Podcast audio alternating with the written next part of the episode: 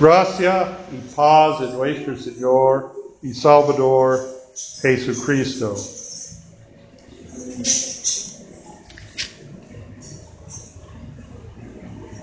Dice San Pablo en nuestra epístola, así que la fe es por el oír y el oír por la palabra de Dios. La fe viene por oír, por oír la palabra de Dios.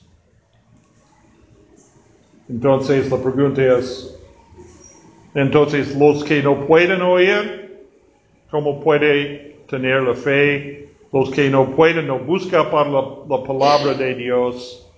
Pero tenemos la respuesta en nuestra lectura del Antiguo Testamento en Isaías 29.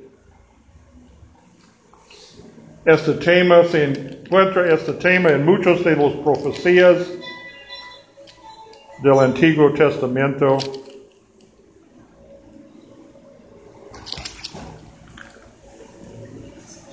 En aquel tiempo los sordos oirán las palabras del libro, del libro, y los ojos de los ciegos serán, verán en medio de la oscuridad y de los tinieblas.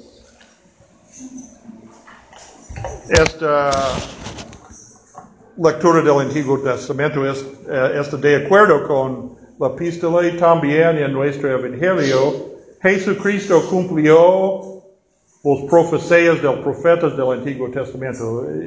Primero, ciertamente Isaías, porque él sanó los sordos y los, los ciegos y todas las enfermedades según las profecías. Estas son profecías del prometido de Dios. ¿Cómo puede saber si el prometido, el Mesías, el Cristo ha llegado? Él sanó los sordos y los ciegos y los enfermos, porque este es el reino de Dios. Estas palabras, estas profecías no son expresiones figurativas. El Señor literalmente abre los oídos de los sordos y los ojos de los ciegos pero también en este otro sentido también la palabra de Dios abre los, los, los ojos de los ciegos y las orejas de los sordos espirituales, los que están espiritualmente ciegos y sordos por su palabra, por el poder de su palabra,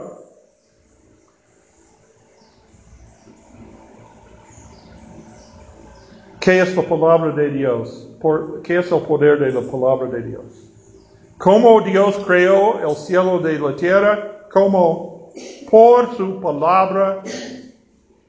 En el principio Dios dice, sea la luz y la luz sea.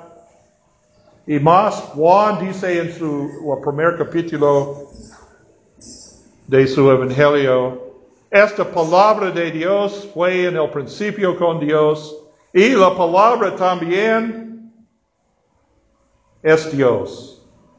Y la palabra fue hecho carne. Entonces, esta misma palabra, por medio de la palabra, Dios creó el mundo. Dios Padre, la palabra viene del Padre, pero la palabra es con Dios y es Dios también. Es la segunda persona de la Trinidad, el Hijo de Dios, el Hijo eternal de Dios. Por su palabra, solo por su palabra, Dios creó el mundo. Y él, eh, dice en, en la Valera, el verbo fue hecho carne. El verbo, el palabra. Porque el verbo no es un uh, expresión figurativa. El verbo es un hombre, un hombre con cuerpo y sangre, que es Cristo Jesús.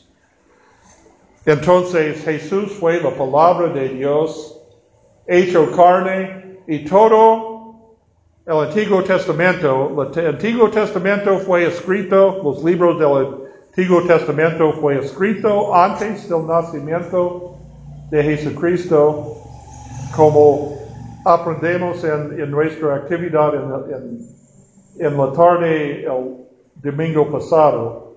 Pero todos los profetas, los libros del Antiguo Testamento hablan de Jesucristo. Jesucristo es el mensaje del Antiguo Testamento. Jesucristo es la palabra de Dios. Jesucristo andaba en esta tierra por 30 años más o menos. Andaban en, en la tierra de Palestina. ¿Y qué hizo Jesús durante su vida terrenal? ¿Qué hizo Jesús? Proclamó la palabra de Dios a los judíos, a su pueblo, los judíos. Proclamó el cumplimiento de las profecías del Antiguo Testamento en su persona. Y Jesús entonces terminó su, terminó su misión, logró su meta por su sufrimiento y su muerte en la cruz como sacrificio por los pecados de todo el mundo. Resucitó el tercer día y subió a los cielos para gobernar, gobernar el mundo al lado de Dios Padre Todopoderoso. El Padre y el Hijo envió su, la tercera persona de la Trinidad del Espíritu Santo a su iglesia, a los creyentes, porque Jesús entregó a sus discípulos esta tarea, esta misión. Y pues y hacen, bautízanos en el nombre del Padre, del Hijo, del Espíritu Santo, hacen, hagan discípulos de todas las naciones. Esta es la tarea, la, iglesia, hasta Cristo venga otra vez en gloria, la iglesia continúa la misión, la tarea que, que Jesús comenzó en la tierra de Palestina hasta los fines de la tierra, proclamando la palabra de Dios ¿Dónde encontramos la palabra de Dios hoy en día? Entonces, la palabra escrita en las Sagradas Escrituras, la Biblia. Y la Biblia no es solo palabras escritas en una hoja, pero el Espíritu Santo está activa en la predicación, la proclamación, de la, de la uh, palabra de Dios a todas las naciones. El, el, tema de Romanos, nuestra epístola para hoy, en, en, este capítulo de Romanos, el Señor habla, el San Pablo habla de la, la, el propósito de Dios es para salvar a todos los hombres. Por eso los judíos, los judíos fueron el pueblo escogido del Antiguo Testamento el pueblo escogido para ser la cuña de, del Mesías, pero Cristo, el Mesías, es el Salvador de todo el mundo. Entonces, en el nuevo pacto, en la sangre de Cristo, no hay judío ni griego. La salvación es para todos los hombres. Debe, debemos predicar la, la palabra de Dios a todos los hombres y debemos confesar como creyentes la fe delante de los hombres. Entonces, esta es, esta es la estructura de nuestro culto público. Este es el mandato de nuestro Señor. Confesar nuestra fe en Dios. Escuchamos la proclamación de la palabra de Dios por nuestro propio bienestar para la alimentación de nuestra fe, pero también para dar testimonio a todo el mundo. Aquí está la palabra de Dios. ¿Dónde encontramos la palabra de Dios? ¿Dónde encontramos la iglesia.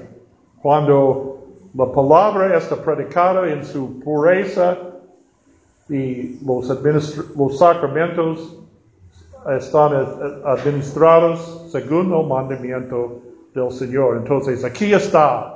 Aquí está el Señor en el mundo hoy en día. Aquí está la palabra de Dios. Cristo gobierna el universo al lado de, del Padre y un día venga en gloria para juzgar las naciones.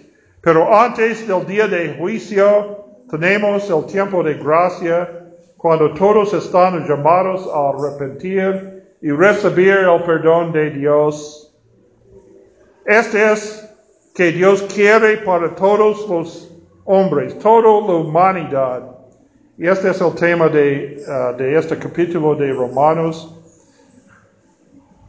Pero Pablo dice que cómo pueden creer si no oír ¿Y cómo pueden oír si nadie está enviado a predicar?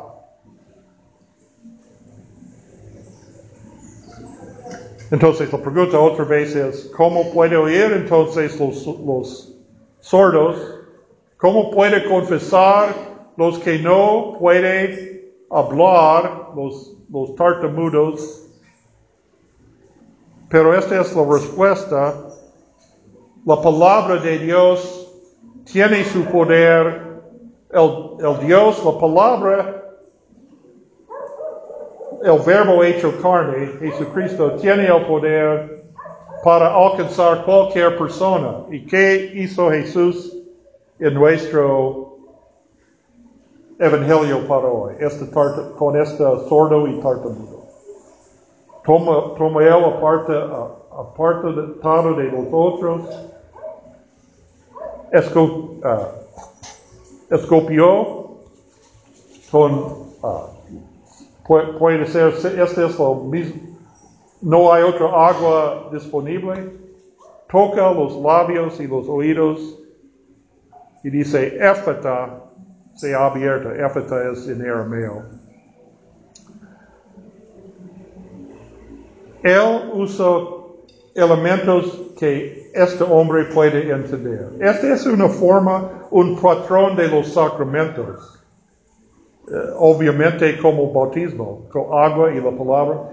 Un sacramento, según nuestro catecismo, es un elemento visible ligado con la palabra de Dios. Bautismo es agua ligada con la palabra de Dios. Y el poder no es en el agua, pero en la palabra de Dios. Esta es otra forma de la proclamación de la palabra de Dios. Este es un medio de gracia. La gracia de Dios es en el sacrificio de Jesús en la cruz, pero como entrega a Dios a todo, cada hombre esta gracia, cómo cada hombre puede reconocer esta gracia de Dios por la palabra y en los elementos visibles, Dios concretar la salvación. Esto no es simbólico, pero es realmente en la agua, también el sacramento de la Santa Cena en con y bajo el pano, pan y vino, pero mira el padrón, patrón, este, este que hizo Jesús con este hombre no es un sacramento porque no es ordenado por todos para Jesús por su propia persona. Entrega la palabra, el evangelio a este hombre con un elemento visible. Él puede sentir la, agua en sus ah, orejas y su, lengua. Y por su palabra, el Señor dice, épata, sea abierta y de repente, de repente este hombre hablaba bien. Con sus labios confesó Jesús.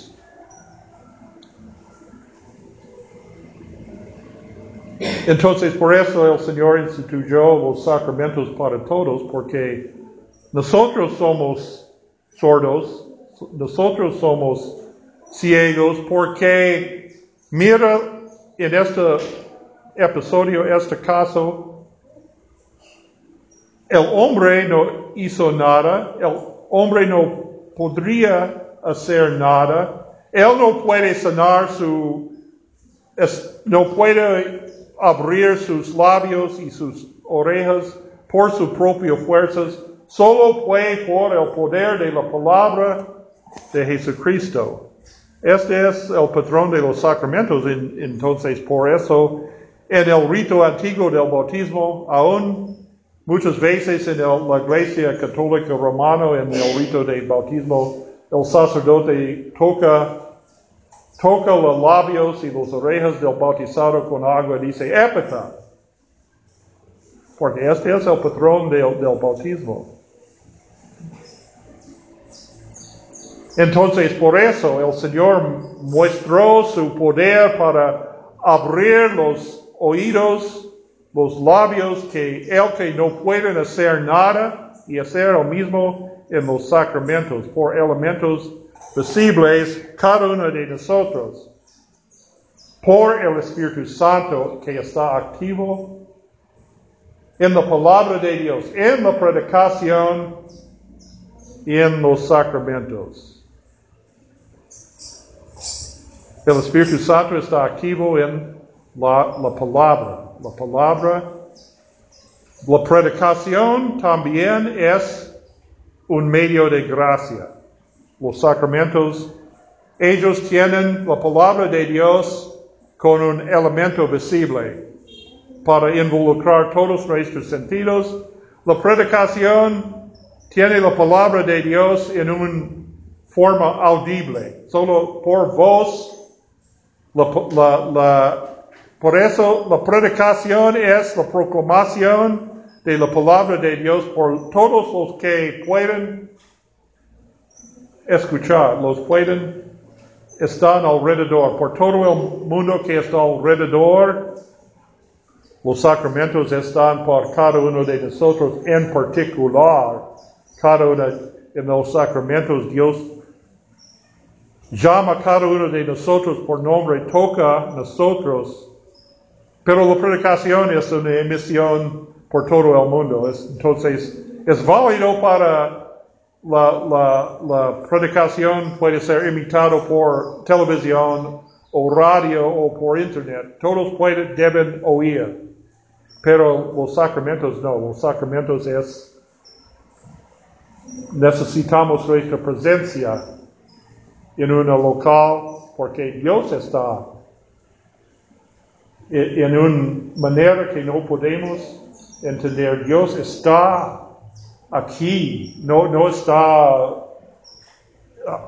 en el cielo, está aquí con nosotros. Y debemos tocar por nuestros propios labios y eh, nuestros, eh, podemos oír por nuestras propias orejas la palabra de la absolución, la, predicación de la palabra, la explicación de las Sagradas Escrituras, como Jesús Cristo explicó el Antiguo Testamento, el pueblo en Palestina, también para oír la palabra del perdón por nuestras propias personas. En presencia de todos, confesamos nuestra fe y el pastor pronuncia el perdón en, lugar y por mandato de nuestro Señor. Pero entonces la predicación es para todos. Este es para el evangelio es la, para la salvación de todos. Pero entonces, ¿Qué es el mejor milagro? Los sordos, que, los que son sordos en una manera física y los que no hablan en una manera física, para abrir los labios, para abrir las orejas, para abrir los ojos de los ciegos físicamente, o para abrir los ojos y las orejas espirituales, los que rechazaban la palabra de Dios, los que no, no quieren escuchar la palabra de Dios. ¿Qué les vale de pena entonces para predicar la palabra de Dios? O entonces en nuestra uh, nuestra epístola, nuestra uh, lectura del Antiguo Testamento dice, ya tenemos que predicar la palabra de Dios en todas partes, no solo por los que responden inmediatamente, pero los que no responden inmediatamente. Porque todos, no nadie busca a Dios por sus propias fuerzas. Todo escuchan el Espíritu está activo en la palabra y tocan el corazón de todos cuando les escuchan, pero a veces la gente rechaza, rechaza la palabra de Dios, pero todavía el Espíritu Santo continúa a actuar en su corazón y dice si es por, fin.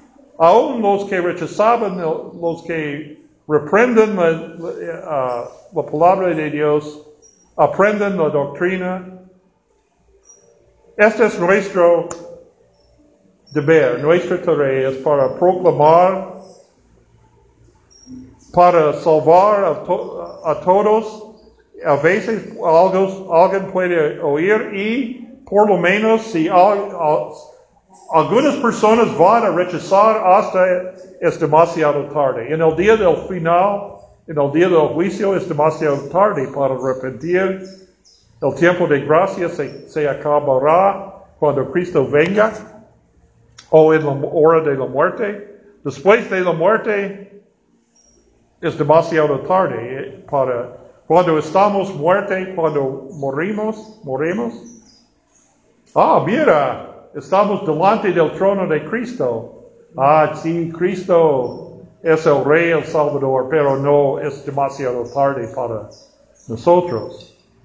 Y nadie, si la iglesia cumple su tarea, nadie tiene esta excusa. Oh, no, no, ¿dónde está la palabra? No, no, yo no es, no tiene la oportunidad para escuchar la palabra de Dios. Sí hay la oportunidad de Dios porque la iglesia tiene la tarea de predicar y proclamar la, la palabra en todas partes del mundo, hasta los fines de la tierra. Por eso es importante, la iglesia tiene una misión muy importante porque cumplimos la voluntad de Dios. cuando damos testimonio de Dios está entre nosotros, nadie tiene la excusa para decir, oh, ¿dónde está la palabra de Dios? ¿Dónde está la palabra de salvación? ¿Dónde está la palabra de redención? Está aquí, estamos proclamando la palabra de Dios, en la esperanza que siempre hay alguna persona que van a escuchar y los que por fin no,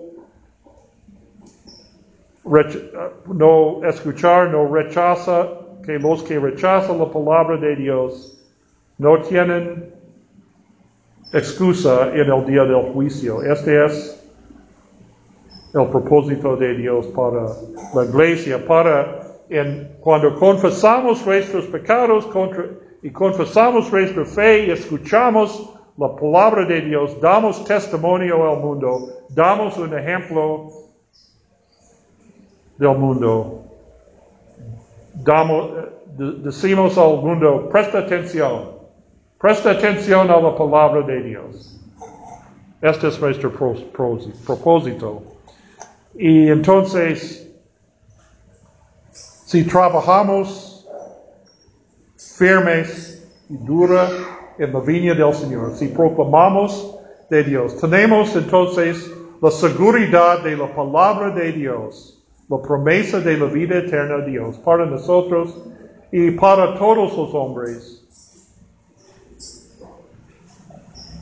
y proclamamos la palabra de Dios con todas nuestras fuerzas, con la ayuda del Espíritu Santo, porque no podemos hacer nada sin la ayuda del Espíritu Santo. Pero en esta misma palabra tenemos seguridad entonces. Dios está con nosotros. Dios está en control de todo el mundo.